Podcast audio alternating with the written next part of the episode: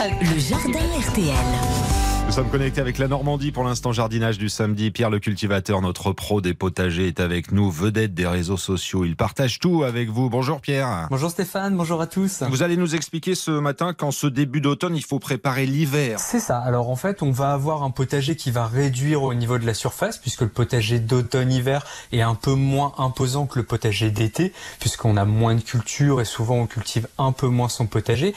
Mais il faut pas laisser des parcelles vides. Ça veut dire qu'il faut quand même continuer à semer parce que si on laisse les parcelles à vide, on va avoir le développement des herbes indésirables, des adventices et donc on n'aime pas avoir ce développement des herbes, surtout si elles commencent à monter en graines. Après, elles vont se multiplier un peu partout dans le potager.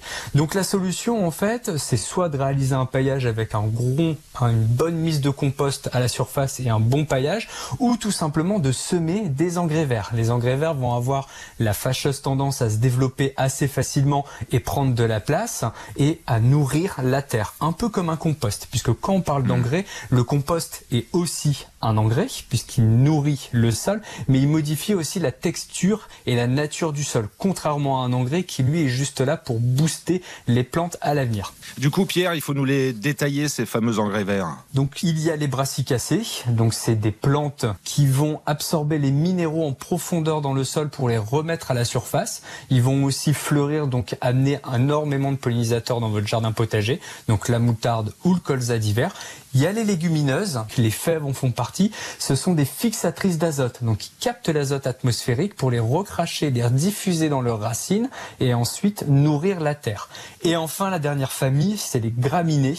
Donc si vous avez un sol très argileux, je vous conseille vraiment de semer des graminées. Elles développent un système racinaire très important. Ça va permettre de décompacter votre sol naturellement. Donc il y a le seigle ou l'avoine dans cette grande famille. Du coup, euh, Pierre, pour le réussir, ce semis d'engrais vert, on fait comment? Alors on va reprendre notre fameuse pour aérer notre sol. On va passer un petit coup de râteau pour émietter la terre en surface, casser les mottes, retirer les cailloux et ces fameuses herbes indésirables. Et on fait un semis à la volée. Donc on peut mélanger hein, toutes les graines des différentes familles de ces engrais verts. On sème à la volée à la surface de notre parcelle, puis on repasse le râteau pour mélanger la terre en surface avec ces graines. On arrose le tout et ensuite on patiente. On patiente jusqu'à ce que les plants pousse de 60 à 70 cm de hauteur. On coupe avant qu'elles montent en graines, puisque si elles mmh. montent en graines, si elles fleurissent, si elles montent en graines, elles vont se remultiplier un peu partout dans votre jardin. On ne déracine pas, on coupe à ras et on pose le tout à la surface de notre potager. Ça va créer énormément de biomasse, de paillage naturel et ça va permettre d'enrichir votre sol pour le printemps prochain. Voilà le bichonnet, ce sol, les bons conseils du matin signé Pierre le cultivateur. Il est avec nous, vous le savez. On le retrouvera demain matin. Le rendez-vous, vous podcastez, le replay, vous allez sur rtl.fr.